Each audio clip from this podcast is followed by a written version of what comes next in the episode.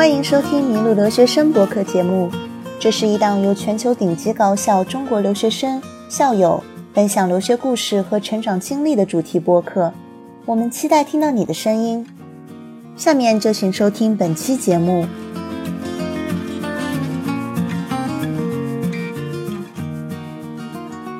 麋鹿留学生的听众朋友们，你们好，我是今天的主持人郑宁。之前已经主持过麋鹿留学生的好几期访谈节目了。我毕业于哥伦比亚大学教育和传播学专业，在美国纽约有五年的学习和工作经历。目前我常驻中国国内，担任莱蒙曼哈顿预备学校在东亚地区的招生官一职。今天的节目呢，我们有幸邀请到了两位嘉宾，一名是刘彩梅老师。他拥有爱丁堡大学心理学博士的学位，现在呢是中国北京的一名心理咨询师。另一名嘉宾是牛中东老师，目前是英国爱丁堡隆比亚大学的法学讲师。欢迎两名嘉宾，刘老师和牛老师，请你们跟我们的听众朋友们打声招呼，并且简单的介绍一下自己吧。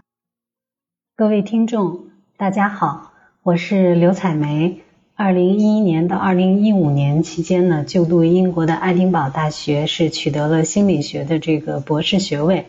嗯，也曾经在北京师范大学学过发展与教育心理学的硕士。我现在在北京，然后主要是做一些跟心理咨询、积极心理干预相关的一些工作。非常高兴有机会参与这次访谈。呃，大家好，我是牛中东。呃，我毕业于中国政法大学和英国华威大学，呃，我现在呢在呃爱丁堡隆比亚大学教授国际经济法、媒体法还有劳动法。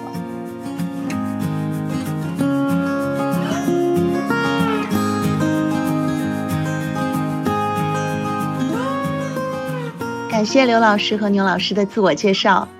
那本期的节目呢，我们将主要围绕着留学生安全与自我保护这一主题，与大家一起探讨一下。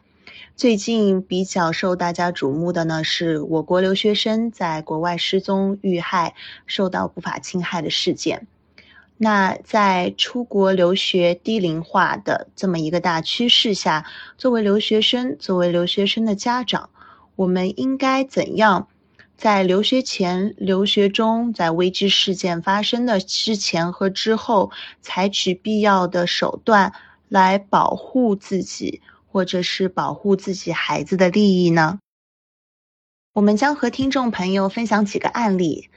那刘老师和牛老师呢，将从专业的角度出发，进行这个案例中心理健康风险的评估，或者是法律和政治风险的评估。嗯，希望通过这几个案例分析呢，可以使听众朋友们更好的了解到，面对危机应该如何防范，如何应对，危机发生之后又应该如何恢复。根据中国教育部的数据统计，在二零一八年，我国的出国留学人数达到了六十六点二一万人次，这一数据呢是比二零一七年增长了百百分之八点三三。那同时，耶鲁大学的一项心理健康调查也显示。有百分之五十九的留学生是经历过抑郁症，百分之四十三的留学生经历过焦虑症，还有百分之二十四的留学生曾尝试过自杀或者有过自杀行为。那这一组数据呢是非常惊人的。嗯，从数据来看，安全事件的发生是与留学目标国的热门程度成正相关的。那目前来看，留学最热门的国家呢就是美国和英国了。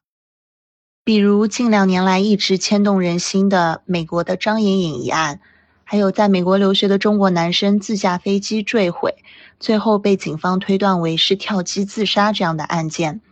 那在英国呢，最近的一起应该是二零一九年七月份，是在读一名中国在读研究生突然死亡。现在呢，警方也是没法判断到底是自然死亡还是别的原因。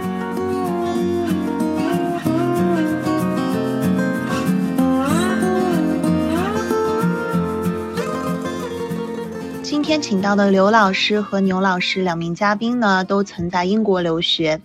所以我也想请两名老师跟我们分享一下，你们当年在留学的时候，你们的所在地、专业和住宿环住宿环境是什么样的？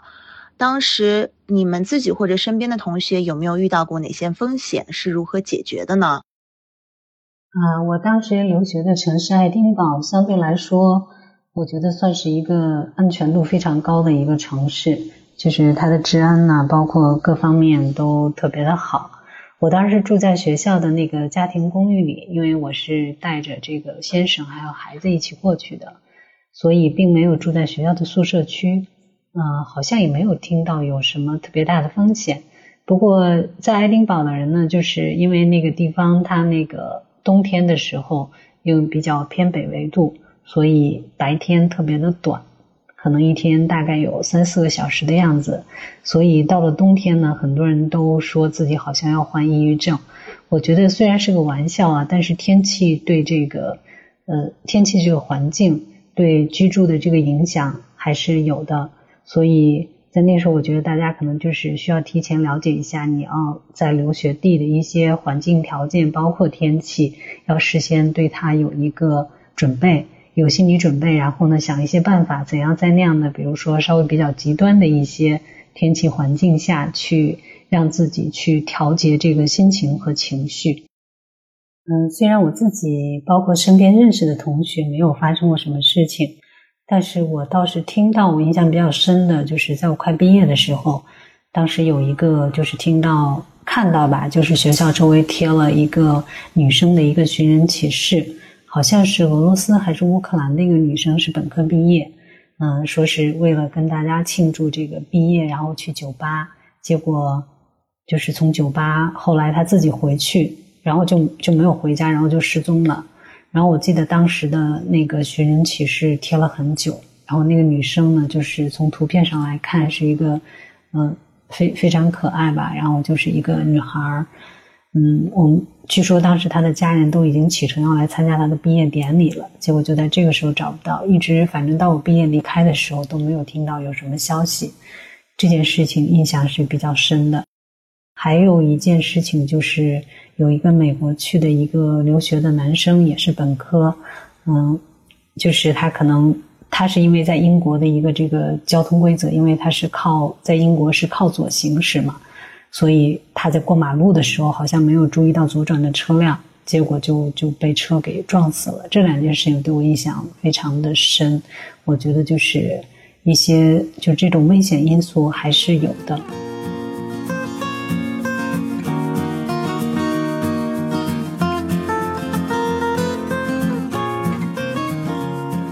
我觉得刘老师讲的特别有道理，嗯，很多家长比较关心的是留学生在外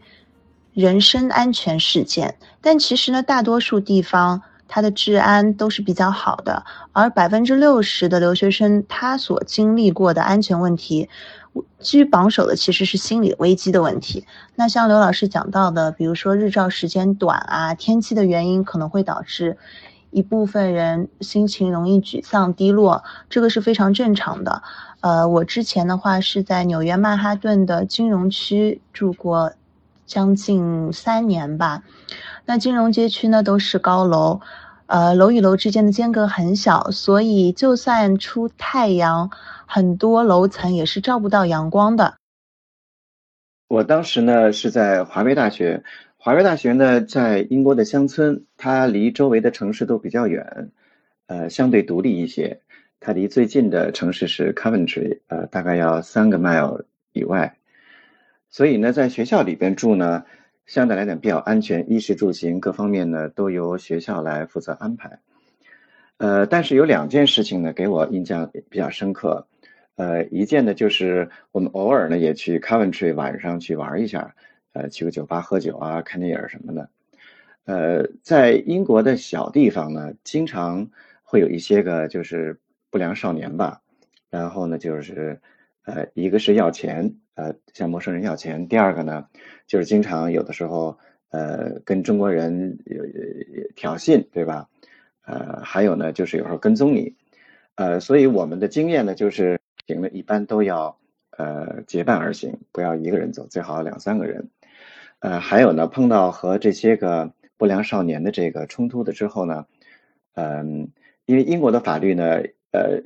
十六岁以下呢的行为呢不负法律责任，所以不管他做什么呢，呃，警察最后呢也会基本上不了了之，除非有严重的这种呃呃，比如像谋杀呀等等，这个警察会干预。一般的情况下呢，呃，对这些孩子并没有干预，所以呢，也造成这些孩子经常就是挺肆无忌惮。呃，作为我们成人来讲呢，我们的行为呢要负法律责任。呃，当然了，从刑法来讲呢，有一个正当防卫，这个大家也都知道。但是如何来行使正当防卫呢，就是一个比较麻烦的事情。呃，所以一般呢，呃，为了避免麻烦呢，我们都一般都躲着他们走，或者呢，呃，尽量的这个，呃，在比较亮的活动。嗯，有事情呢也及时报告警察。另外，英国的这个 CCTV 这个系统呢，不像中国这么发达。一旦出了什么事情以后呢，也都没有证据来，啊，来证明你不保护你，所以这个呢要注意一些。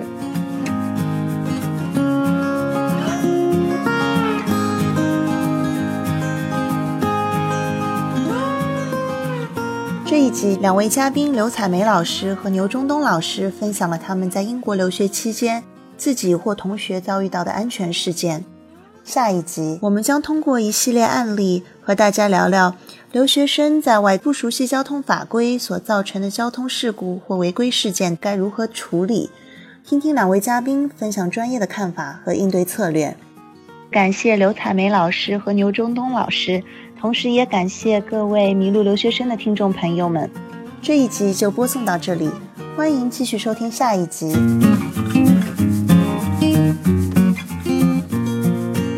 感谢你收听本期的《迷路留学生》播客节目。这是一档由全球顶尖高校中国留学生和校友分享留学故事和成长经历的主题播客。欢迎你在喜马拉雅、蜻蜓 FM、iTunes 以及 iPhone 播客、Google 播客、Pocket Cast 等任何一款你喜欢的泛用型播客客户端搜“迷路留学生”订阅，马上会有新的节目上线。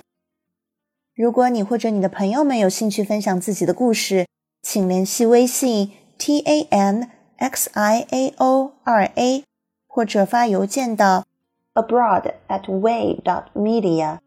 a b r o a d at w a y dot m e d i a，